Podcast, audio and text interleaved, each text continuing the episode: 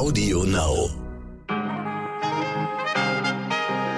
Guten Morgen, liebe Zuhörerinnen. Heute ist Donnerstag, der 10. Februar. Ich bin Michelle Abdullahi und hier ist für Sie heute wichtig mit unserer Langversion.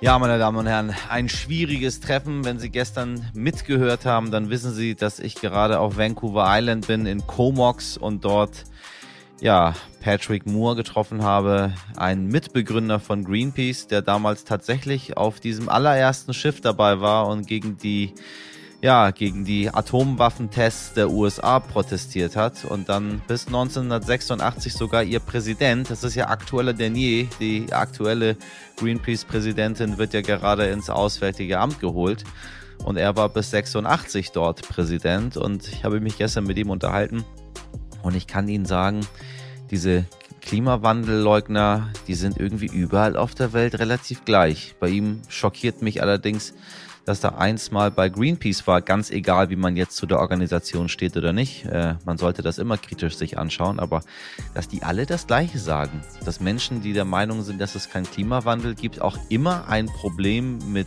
ähm, Impfungen haben, tatsächlich sagen, ob man mit oder an Corona gestorben ist und dann auch noch das Gendern nicht mögen.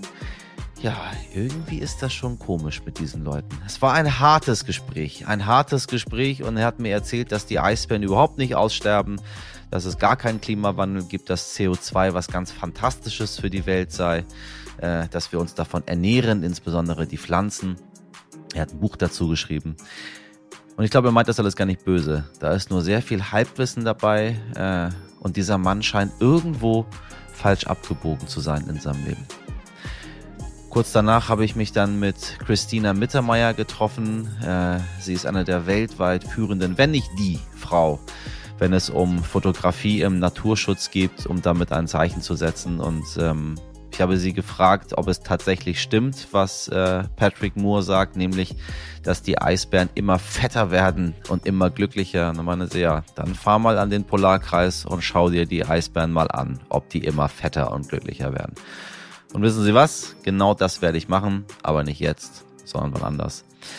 So, ich habe ja versprochen, Sie mal ein bisschen auf die Reisen mitzunehmen. Jetzt wissen Sie, was ich hier mache. Ich sende Ihnen wunderbare Grüße mittlerweile aus Vancouver wieder zurück, einem äh, sehr, sehr schönem Ort, einer sehr, sehr schönen Stadt.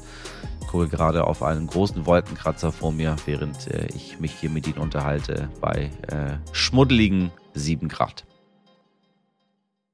Heute sollte unsere neue Verteidigungsministerin Christine Lambrecht eigentlich nach Mali reisen. Da gehen wir wieder international mit Ihnen heute. Doch schon vor dem Start wurden die Gespräche mit der dort regierenden Militärjunta abgesagt und jetzt äh, kam die Totalabsage der Reise wegen eines positiven Corona-Tests eines engen Mitarbeiters der Ministerin. So heißt es aus dem Verteidigungsministerium. Ein neuer Termin steht noch nicht fest. Jetzt fragen Sie sich vielleicht, warum erzähle ich Ihnen das Ganze hier überhaupt? Warum ist die abgesagte Reise heute wichtig und warum eigentlich Mali?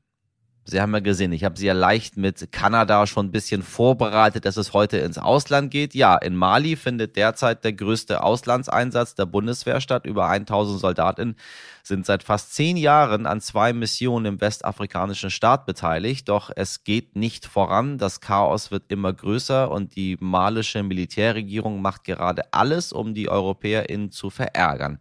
Demokratische Wahlen wurden verschoben. Das dänische Kontingent, das die Regierung im Antiterrorkampf unterstützen sollte, des Landes verwiesen. Und kurz darauf musste auch der französische Botschafter gehen. Das alles stellt den Einsatz immer mehr in Frage.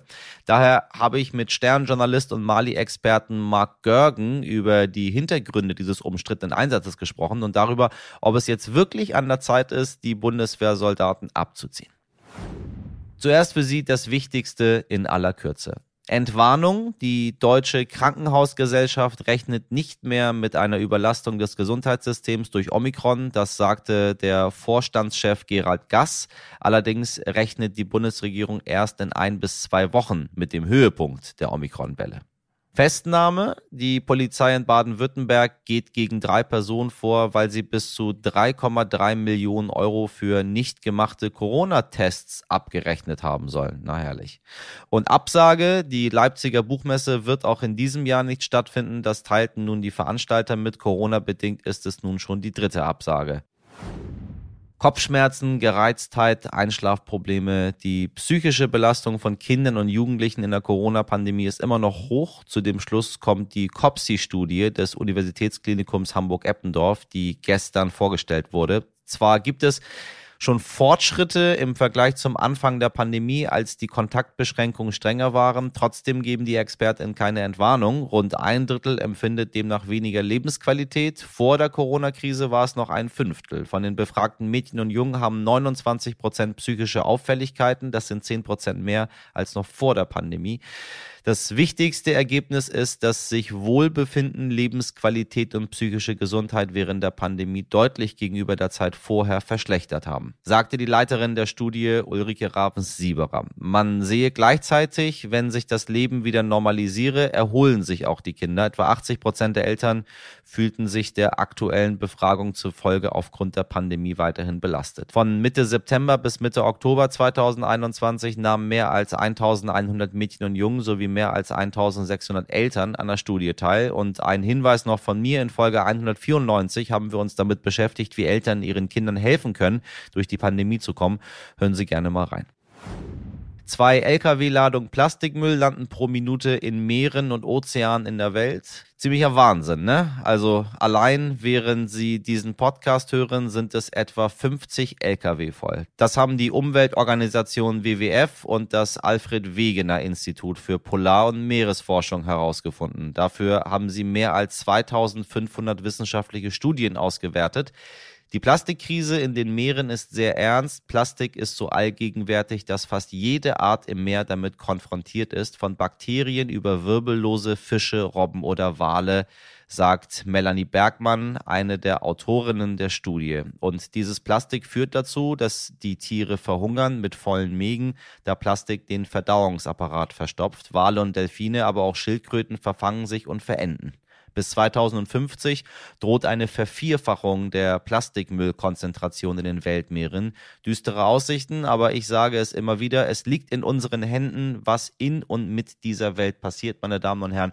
Auch darüber habe ich mit Patrick Moore gesprochen. Der ist der Meinung, Plastik sei etwas ganz, ganz Wundervolles ähm, und die Tiere seien darauf angewiesen, weil es so sauber sei ähm, Vögel würden Hartplastik ähm, anstelle von Steinen und Stöcken aufsammeln und sie ihren ähm, ihrem Nachwuchs zum Essen geben, damit sich dort im Magen das Essen besser zerkleinere. Deswegen sei er großer Fan von Plastik und diese ganzen Bilder, die Sie da draußen sehen, von irgendwelchen Krabben, die äh, in einer Cola-Dose sich verfangen haben, ähm, die haben sich gar nicht verfangen. Das nutzen Sie einfach nur als neue Behausung und Sie finden es ganz, ganz toll. So, Plastik ist wunderbar. Das hat er mir so erzählt, der ehemalige Chef von Greenpeace. Der Mann, der früher gegen die Atomwaffenproteste der USA auf einem Schiff in Vancouver, äh, ja, fast sein Leben riskiert hat. Wie ich Ihnen schon gesagt habe, irgendwo falsch abgebogen. Christina Mittermeier hingegen, die tief, tief in den Ozeanen fotografiert, die hat mir was ganz anderes erzählt. Nämlich das, was die Wissenschaftler sagen. Und sie hat uns gesagt, wir müssen jetzt handeln. Alle gemeinsam.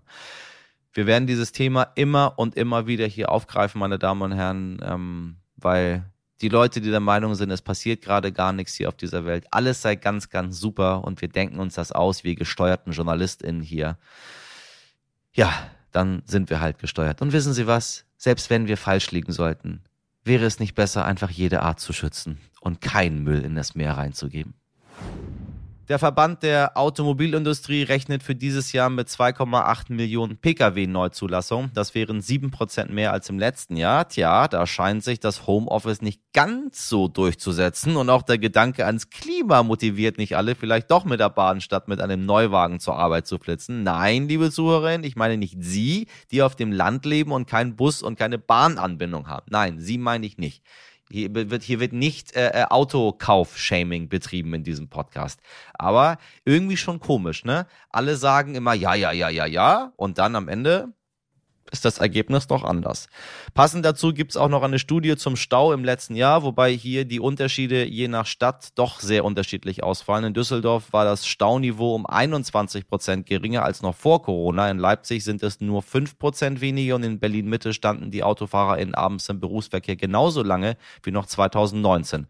Deutsche Stauhauptstadt ist übrigens mein schönes Hamburg mit 31 Prozent ja, wir haben ja da auch so komische Beschränkungen bekommen, dass man irgendwie, weiß ich nicht, in der Stresemannstraße äh, von Hausnummer 31 bis Hausnummer 54 nicht mit einem äh, Diesel-SUV fahren darf oder andere beknackte Sachen, die sich da der Senat hat einfallen lassen. Und mit beknackt meine ich äh, das gar nicht abwerten gegenüber dem Senat, sondern wenn Sie hier insbesondere durch Los Angeles fahren, meine Damen und Herren, und sehen, dass es hier, weiß ich nicht, 18-spurige Highways gibt, die alle voll sind den ganzen Tag, dann fragt man sich, ob diese Sachen, die wir dort machen, diese ganz, ganz kleinen Sachen, für die wir sehr viel Zeit, sehr viel Energie, sehr viel Geld aufwenden, um dann nämlich Schilder aufzustellen, gegen die es dann Klagen gibt, um diese wieder abzunehmen, um sie dann wieder hinzustellen. Ob das alles so sinnvoll ist oder ob es nicht eine, wie hat es äh, äh, als Bundespräsident Johannes Rau so schön gesagt, es muss eine Ruck durch alle gehen, durch die gesamte Welt, sonst wird das nicht. Annalena Baerbock hat die Front in der Ostukraine besucht und war damit das erste Mal als Außenministerin in einem Kriegsgebiet. Denn gerade rund um Donetsk und Lugansk schwelt seit acht Jahren ein Konflikt. Meine Kollegin, Reporterin Bettina Sengling war auch in diesen Regionen unterwegs. Bettina, wie ertragen die Menschen diesen zehn, langen, kriegsähnlichen Zustand? Diese ganze Gegend ist ähm, ziemlich trostlos und ähm, depressiv. Auch deswegen, weil eben viele der ursprünglichen Verbindungen gekappt worden sind. Also weil die Leute eben nicht mehr nach Donetsk fahren können aus dem ukrainischen Teil. Ähm, aus dem Vorort von Donetsk können sie nicht mehr nach Donetsk fahren, um da zum Arzt zu gehen oder zum Laden zu gehen oder ihre Freunde und Verwandte zu äh, besuchen. Es gibt sogar ein getrenntes Dorf, das heißt Verkhnetoretsk. Ähm, da sind zwei Straßen, gehören da zum Separatistengebiet und der Rest gehört zur Ukraine. Und früher konnten die Leute sich besuchen über einen kleinen Grenzübergang gegangen, das geht jetzt alles nicht mehr. Ähm, und die haben sich dann seit zwei Jahren, können die sich dann im eigenen Dorf nicht mehr be besuchen. Sowas ist natürlich alles belastend. Auch belastend sind für die Menschen, die direkt an dieser Kontaktlinie ähm, leben, diese ähm, Schusswechsel, von denen eben unklar ist, wann die anfangen, wann sie aufhören. Sie haben keine Logik. Das kann eben ähm, äh, tagelang ruhig sein und dann auf einmal geht es los und manchmal eben auch am Tag. Ähm, so waren wir in einem Dorf, das heißt Nevelske, das ist auch in der Nähe von Donetsk. Ähm, und dort war es jahrelang verhältnismäßig ruhig und im November ist das so eskaliert, dass mehrere Häuser komplett kaputt gegangen sind und Menschen getroffen worden sind von Artilleriebeschuss. Die Häuser sind komplett zerstört. Die mussten aus dem Fenster gerettet werden und leben jetzt in anderen Häusern, ähm, haben quasi nichts mehr, haben alles verloren. Ähm, und das dann im, Jahre acht des Krieges, nachdem die so lange Zeit in diesem Dorf ausgeharrt haben, das ist natürlich ähm, schlimm. Und andere warten darauf, dass sie wieder in ihre Dörfer zurück können. Also viele haben ja auch ihre Häuser aufgegeben in der Hoffnung, eines Tages diese Häuser wieder aufbauen zu können und wieder zurückzukehren. Und jetzt zieht sich das und zieht sich das und sie leben womöglich temporär. Ähm, und sie haben immer noch keine Entschädigungszahlung für die kaputten Häuser erhalten, so dass sich da einfach der Frust unheimlich, der Frust einfach unheimlich ähm, tief sitzt und die wollen alle ihren Alltag zurück. Viele Infrastruktur ähm, viele, vieles in der Infrastruktur funktioniert nicht mehr. Zum Beispiel in Krankenhäusern sind ganz viele Ärzte weggegangen. Ähm, von 100 hat, haben wir uns einem Krankenhaus erzählt, dass von 120 Ärzten nur noch 40 da sind. Auch dieses Krankenhaus wurde immer wieder getroffen, dann ähm, von irgendwelchen Geschossen oder Geschosse haben die Stromversorgung ähm, verstört. Dann hatten die Covid-Patienten, die aber auf die Stromversorgung angewiesen waren im letzten Sommer, so dass es da ganz viele Alltagsprobleme eben auch mit dieser ständigen Anspannung und diesen Schusswechseln ähm, zusammenhängen. Hat sich die Situation verschärft, seit Russland SoldatInnen an der ukrainischen Grenze aufmarschieren lässt? Die Truppen, die derzeit an der russischen Grenze stehen, haben den Konflikt, so wie er zurzeit an der Konf Konfliktlinie erlebt wird, noch nicht verändert und auch noch nicht verschärft. Das war im Herbst und Winter so. Da hat es auf einmal eine Eskalation gegeben. Da wurde einfach mehr geschossen. Also selbst in Abschnitten dieser Kontaktlinie, die ist insgesamt über 400 Kilometer lang, wurde auf einmal wieder geschossen, in denen es jahrelang ruhig war. Und es wurden auch einige Häuser getroffen, eben sogar zerschossen von Artillerie. Äh, Menschen mussten da gerettet werden, haben alles verloren. Ähm, andere, die in diesen zerstörten Dörfern immer noch leben, hatten große Sorge, dass das Ganze eben so stark eskaliert, ähm, dass sie wieder über Monate da im Keller saßen. Aber im Januar, der Januar war verhältnismäßig ruhig. Nur in einigen Abschnitten wurde geschossen, wie zum Beispiel in dem Dorf Solote. Da haben uns die Leute erzählt, dass jetzt auch jede Nacht geschossen wird zurzeit und die Leute können sich auch nicht daran gewöhnen. Die sind immer noch beunruhigt. Viele sagen, sie müssen Baldrian-Tropfen nehmen oder sind ganz schlafen ganz schlecht und haben dann wissen nicht, ob sie jetzt aufstehen sollen oder nicht oder wie lange das dauert und horchen halt immer da also in die Nacht hinein. Macron mit Putin, Scholz mit Biden, Baerbock mit Kuleba. Wie schauen die Menschen vor Ort auf die diplomatischen Verhandlungen, beziehungsweise nehmen sie diese überhaupt wahr? Aus meiner Beobachtung nach verfolgen die Menschen eher diese Verhandlungen eher nicht ähm, weil sie sich abgewöhnt haben, irgendwie zu glauben, was da verhandelt wird. Ähm, es wurde ja auch schon mal Friedensabkommen geschlossen, dann wurden Entwaffnungszonen eingerichtet, die aber nie richtig funktioniert haben. Dann hat der, der neue ukrainische Präsident versprochen, äh, sich mit Putin hinzusetzen und jetzt mal den Frieden zu beschließen. Das ist auch nicht passiert. Und deswegen glauben sie nur das, was bei ihnen wirklich ankommt. Und zurzeit fühlt sich der Konflikt für sie genauso an wie in den letzten Jahren. Mit diesen instabilen, unregelmäßigen ähm, Schutz, Schutzwechsel, die es immer wieder gibt, mit den sozialen Problemen, eben Arbeitslosigkeit, ähm, Armut, äh, diese ähm, Wege, die eben nicht mehr genommen werden können, weil die Dörfer äh, äh, abgeschnitten sind. Ähm, das bewegt die Menschen sehr. Und ich hatte den Eindruck, dass äh, man sich dort über diese Lage jetzt ähm, der zusammengezogenen Truppen eigentlich gar nicht so große Sorgen macht. Die Leute, die russisches Fernsehen sehen, die denken sowieso nicht, dass Putin die überfällt die denken, die Ukrainer würden irgendwas provozieren ähm, und würden die Separatisten überfallen, um diese Gebiete wieder zurückzuerobern. Vielen Dank, Bettina. Heute sprechen wir über Mali, liebe HörerInnen. Mali, das war lange Zeit das Ziel vieler, vieler TouristInnen. Die Oasenstadt Timbuktu, Wüstenfestivals oder die dortige Musikszene, die einige Grammy-GewinnerInnen hervorgebracht hat. Doch Seit 2012 sorgen islamistische Terrorgruppen für Angst und Schrecken im Land. Der westafrikanische Staat mit seinen rund 20 Millionen EinwohnerInnen hat seitdem drei Militärputsche erlebt und gilt als politisch extrem instabil. Der letzte Putsch war erst im letzten Jahr und jetzt wird Mali von einer militärischen Übergangsregierung geführt. Seit fast zehn Jahren findet in Mali der größte Einsatz der deutschen Bundeswehr statt. Doch die Frage ist jetzt, wie lange soll der Einsatz noch dauern? Denn die Situation Situation im Land wird immer wirrer und die Zweifel am Sinn der Mission immer lauter. Außenministerin Baerbock hat sich bereits gegen den Einsatz in Mali ausgesprochen und auch Verteidigungsministerin Christine Lambrecht hat Zweifel.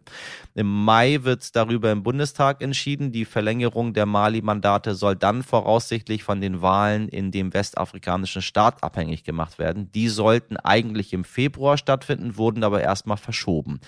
Bei diesem ganzen Wirrwarr kommen bei mir Erinnerungen an den katastrophalen Abzug aus Afghanistan hoch. Ob dieser Vergleich überhaupt berechtigt ist, hat mir mein Kollege und Journalist Mark Görgen erklärt. Er hat in Mali gearbeitet und war jahrelanger Südafrika-Korrespondent für den Stern. Außerdem habe ich mit ihm über die Hintergründe des umstrittenen Einsatzes gesprochen, warum die deutschen Soldatinnen sich eigentlich nur noch selbst beschützen und was Frankreich und Russland mit dem wahrscheinlichen Abzug der Bundeswehr zu tun haben. Marc, ich grüße dich. Hallo Michael, grüße dich ebenfalls.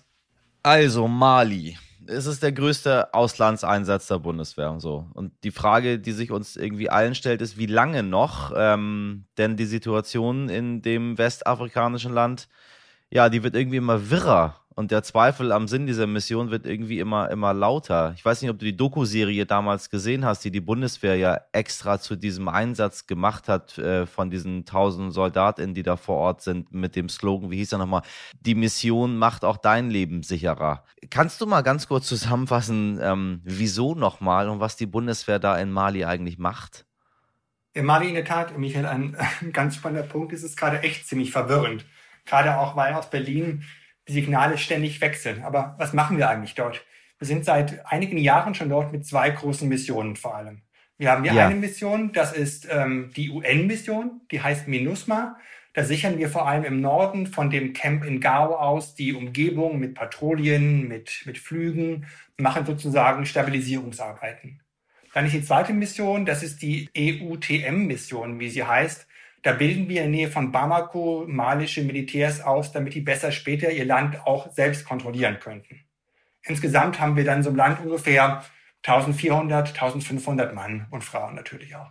Äh, wenn ich höre, wir bilden dort Menschen aus, die ihr Land später besser kontrollieren müssen. Ähm, ich weiß nicht, ob es dir auch so geht, aber ich denke sehr schnell an Afghanistan, wo das so dermaßen nicht geglückt ist.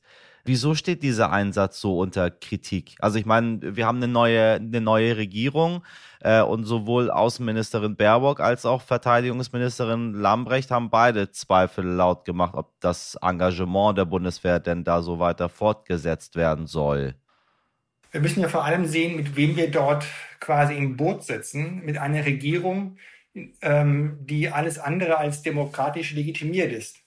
Es gab im letzten Jahr zwei Putsche in Mali, sozusagen. Der jetzige Machthaber, Oberst Guita, übrigens einer, der bei uns ausgebildet worden ist in Deutschland, ähm, hält nicht so besonders viel von demokratischen Gepflogenheiten. Ja, ja, der ja. spricht sogar ein bisschen Deutsch.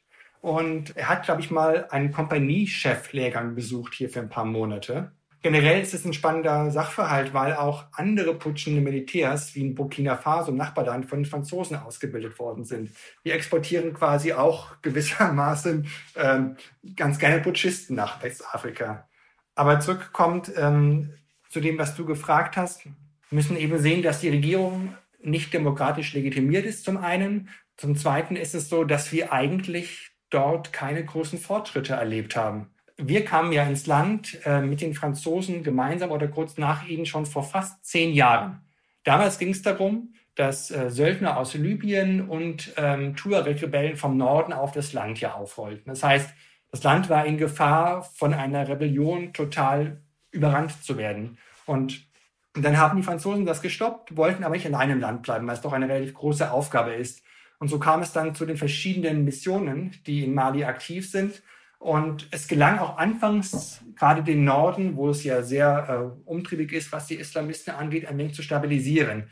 Aber dann wurde immer klarer, dass eigentlich die Deutschen vor allem sich selbst beschützen dort. Also es ist so, die Franzosen hm. machen auch Antiterrorkampf, also jagen auch Dschihadisten zum Beispiel, aber die Deutschen können eigentlich ohne die Franzosen kaum etwas machen dort. Das heißt, wir haben ähm, über 1000 Mann in einem Camp, im Camp Castor in der Nähe von der Stadt Gao, die ist im Osten von ähm, Mali.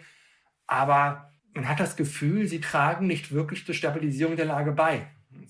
Und jetzt kam hinzu, dass auch noch die Regierung im Februar beschlossen hat, also die eine machtgeputschte Regierung, wir verschieben die Wahlen spontan um fünf Jahre. Mhm. Was ja irgendwie doch ein ziemlich langer Zeitraum ist, um die Wahlen zu verschieben.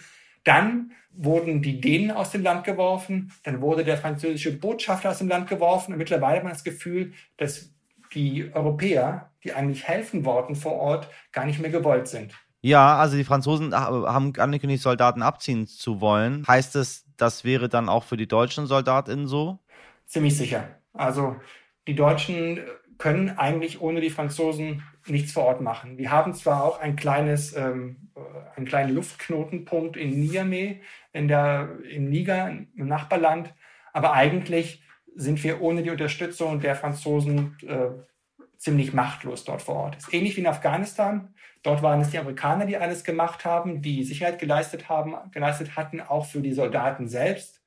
In Mali sind es Franzosen. Was machen dann die tausend Soldaten da? Also ganz im Ernst, äh, äh, es ist ja immer noch die Bundeswehr. Also wie kann ich verstehe mal nicht, wie das sein kann, dass Deutschland irgendwo ist und wenn dann die, die andere Macht geht, dass man dann völlig hilflos ist und nicht weiß, was man machen soll, dann geht man auch. Das ist doch absurd. Warum sind die da überhaupt dann? Es gibt ja immer eine gewisse Arbeitsteilung, muss man schon sagen, dass zum Beispiel das eine Kontingent macht mehr entwicklungspolitische Arbeiten, die anderen machen mehr die härteren, robusteren Einsätze und das machen wir recht häufig, dass wir nicht an der vordersten Front des Kampfes sind, sozusagen. Aber auch wir hätten übrigens gerne mal geschaut, was die Deutschen gerade in Mali machen, aber wir können gerade nicht hin. Also wir versuchen seit vom Stern aus seit ungefähr zwei Jahren, seit Beginn der Pandemie, das Camp zu besuchen. Ja. Aber die Bundeswehr, vielleicht auch zu rechter Weise, lässt gerade keine Journalisten vor Ort. Sie machen keine Führung oder machen keine, wir können nicht den Einsatz begutachten. Das heißt, wir sind auch ein bisschen darauf angewiesen, was wir vermittelt bekommen. Und das Letzte, was man so weiß, ist, dass halt, es werden Patrouillen gemacht noch in der Umgebung, aber es wird auch vor allem das Camp selbst beschützt. beschützt. Also es ist ein bisschen wie in Afghanistan in dem Sinne. Warum wollen die nicht, dass man vorbeikommt? Ich hatte auch nah angefragt vor, vor einiger Zeit, ob ich mal vorbeikommen kann, weil mich das auch insbesondere wegen dieser, ich muss es wirklich nochmal sagen, sehr bizarren YouTube-Serie, die sie dort gemacht haben. Also es war ja so eine Art, keine Ahnung, eine Mischung aus äh, äh Krieg ist Fun, Mixed Martial Arts und wir verteidigen Deutschland, äh, äh komm und sei dabei ab nach Mali, wo ich dachte so, nein, auf gar keinen Fall sollte das irgendjemand machen. So, bitte, liebe Jugendliche, guckt euch das nicht an. Das ist Krieg ist kein Witz. Äh, mit Waffen zu hantieren ist kein Witz. In Mali zu sein, das ist, äh, ist kein Abenteuer. Da geht's um, um Leben und Tod. Äh, warum wollen die nicht, dass man dorthin geht? Momentan ist es tatsächlich die Corona-Pandemie. Das ist zumindest die offizielle Botschaft. Und das war auch bestimmt in den ersten Monaten der, der Pandemie vollkommen gerechtfertigt, weil äh, keiner wusste, wie schlimm das Virus sein wird man wollte ja vor allem auch keine Ausfälle oder Krankheitsfälle im Camp selbst haben. Aber ich weiß nicht, wie es dir ging. Ich habe äh, in den letzten zwei Jahren alle drei oder vier Monate mal angefragt und immer kam dieselbe Botschaft. Und ich glaube, gerade jetzt, wo doch auch im Camp die meisten Leute wahrscheinlich geimpft sind, wo wir Journalisten ja doch fast alle geimpft und geboostert sind, könnte man ja auch mal sagen, wir lassen euch mal schauen, was dort geschieht. Auch weil ja Ende Mai äh, das Mandat ausläuft. Das heißt, auch die Parlamentarierinnen und Parlamentarier hier müssten ja eigentlich mal erfahren, was eigentlich dort unten geschieht und wie eigentlich, sagen wir, neutrale Berichterstatter das Ganze sehen. Und wie so ein Einsatz eigentlich von, vonstatten geht, ne? Also das müsste man ja auch sehen. Ich meine, wir haben, äh, wie gesagt, eine neue Regierung und ich glaube, die gucken jetzt dort ein bisschen anders rauf, als wir beschäftigen die Bundeswehr mal mit irgendwas in Mali. Genau. Aber es ist ja ganz spannend, wo du gerade Berlin ansprichst. Es scheint ja darauf hinauszulaufen, dass wir auch nicht mehr länger in Mali sein werden. Und vor ein paar Wochen hat ja auch Christine Lamprecht, die Verteidigungsministerin, relativ klar gesagt, wir wollen bleiben. Aber jetzt hat ja zuerst Annalena Baerbock und jetzt auch Frau Lamprecht selbst gesagt, dass sie eigentlich die Grundlagen für den Einsatz vor Ort kaum mehr gegeben sehen. Vor allem auch wegen, wegen der Russen, die dort sind gut, dass du es ansprichst, weil das wäre noch eine Frage, die, die ich so generell noch hätte. Ist der Konflikt irgendwie auch eine Art äh, Nebenkriegsschauplatz von Russland? Ja, gewissermaßen schon, weil man sieht in Westafrika total deutlich, dass auch ähm, die Russen dort ihre Präsenz total verstärken. Nicht mit sogenannten regulären Soldaten, sondern mit der Gruppe Wagner. Das ist ja eine sehr dem Kreml nahestehende Söldnertruppe die schon seit äh, mehreren Jahren im Nachbarland von Mali aktiv sind, in der Zentralafrikanischen Republik. Dort übernehmen sie quasi auch Ausbildungs- und Schutzdienste und jetzt eben seit Ende des letzten Jahres sind auch mehrere hundert Mann in Mali aktiv. Das heißt, zum Beispiel, um auf das Beispiel Timbuktu zu kommen, diese quasi mythenumwobene Wüstenstadt im Norden Malis, dort haben erst die Franzosen ein Camp aufgebaut, haben es quasi abgegeben an die malischen Truppen, die wiederum sogleich quasi den Schlüssel weitergegeben haben an die Russen. Das heißt, wir merken auch dort, dass die äh, Russen ihre Präsenz sehr stark verstärken. Das ist äh, meistens so ein Deal dahinter. Es werden so Verträge abgeschlossen, in denen es heißt, dass die Truppen oder die Firmen halt in Gold oder Diamanten bezahlt werden. Es klingt so ein bisschen wie in so einem quasi Actionfilm, ähm, ja. aber tatsächlich ist da viel Realität dahinter. Sag mal, was ist mit den Amerikanern? Wo sind die? Die Amerikaner sind im Niger. Die betreiben eine Drohnenbasis in Agadez. Agadez ist auch so eine von diesen mythenumwobenen Wüstenstädten im Norden von, vom Niger. Und deren Drohnen ähm, überwachen den Saal quasi, die dortige sehr instabile Region. Es gab auch vor, ich glaube, drei oder vier Jahren war mal ein kleines Gefecht, als auch Soldaten der Amerikaner dort, dort starben. Da wurde zum ersten Mal klar, dass auch Amerikaner im Niger sind.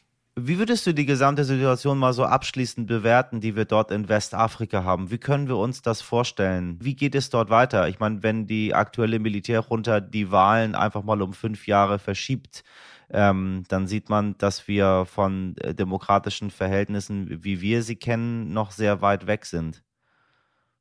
Ja, ich glaube, das Problem ist, dass es wie in manchen Ländern keine einfache Lösung gibt. Weil es gibt ja gleich mehrere Islamistenfraktionen, die dort aktiv sind. Deswegen ist das Land ja sehr instabil. Das heißt, wir haben Gruppen, die eher zu Al-Qaida tendieren. Wir haben Gruppen, die eher zum Islamischen Staat tendieren. Die meisten von diesen Gruppen sind aber weniger ideologisch getrieben als mehr vom Geld getrieben. Das heißt, Entführung, Schmuggel, all das spielt mit rein.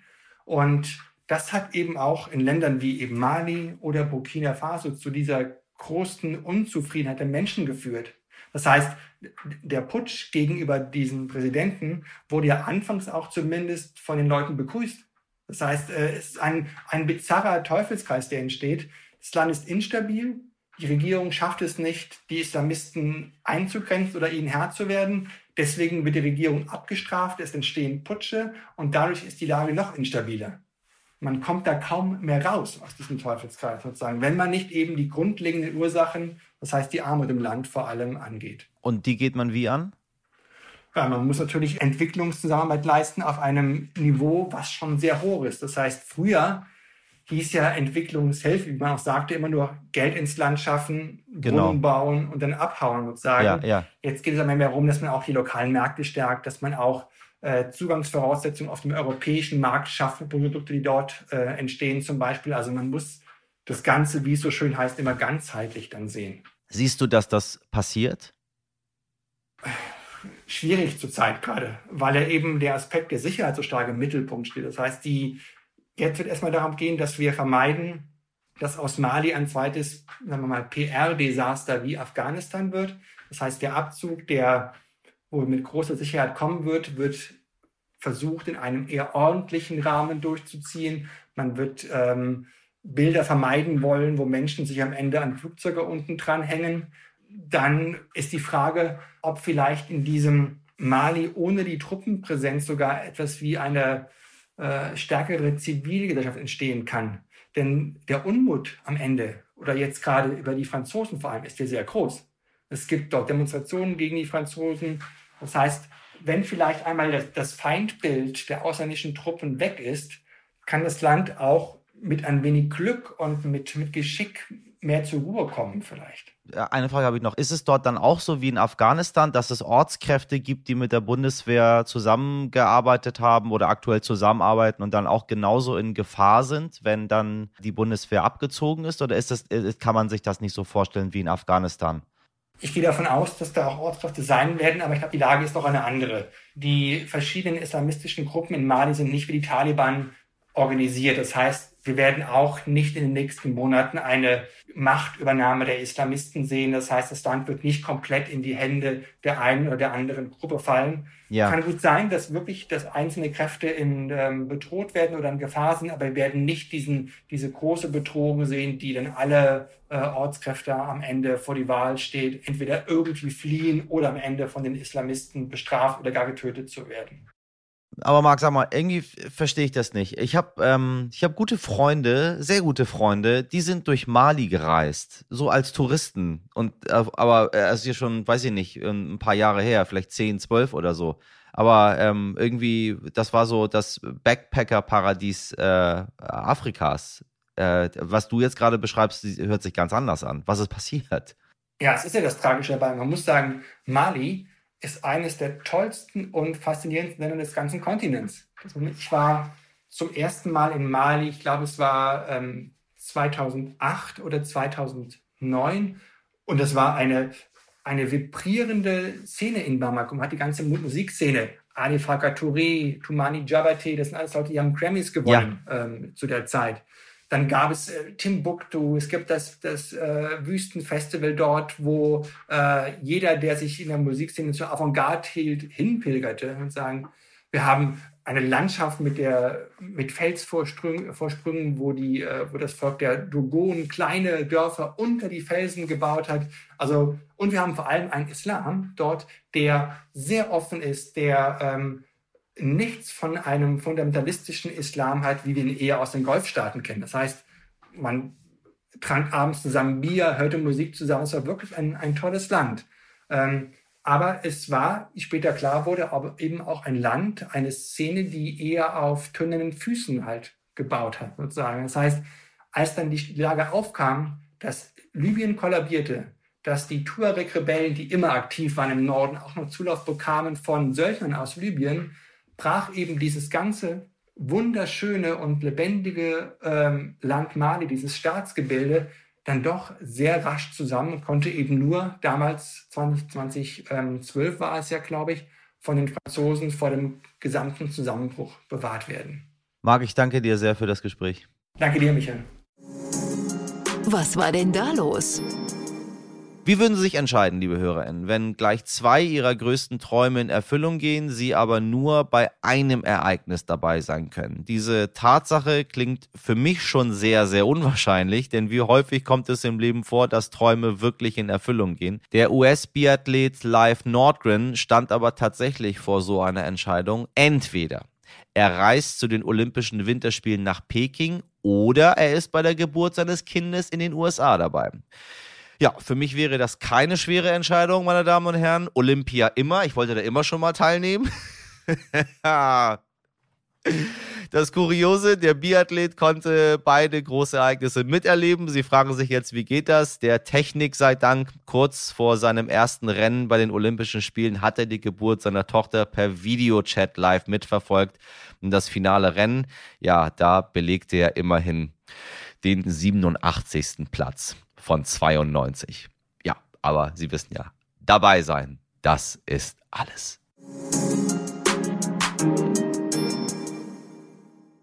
87. Platz. Nun gut, die positiven Emotionen durch die Geburt fangen alles wieder auf. Bei uns, liebe Zuhörerinnen, landen Sie aber immer auf Platz 1. Denn wir bei Heute Wichtig haben ein Ohr für Ihre Themen, Vorschläge, Probleme oder einfach Kommentare zur Sendung. Wie gewohnt alles gerne an heute wichtig stern.de schicken. Heute in der Redaktion für Sie im Einsatz waren Sabrina Andorfer, Pia Bichara, Mirjam Bittner, Dimitri Blinski und Frederik Löbnis. Produziert diese Folge Andolin Sonn für Sie. Ich wünsche Ihnen einen ganz wunderbaren Donnerstag. Machen Sie was draus wo immer sie auch sind. Für mich geht es jetzt weiter nach Salt Lake City. Ich besuche dort eine Auktion, wo man Schießlizenzen kaufen kann, um Bären zu töten. Ist das Leben nicht wunderbar? Ihr Michel Abdullahi.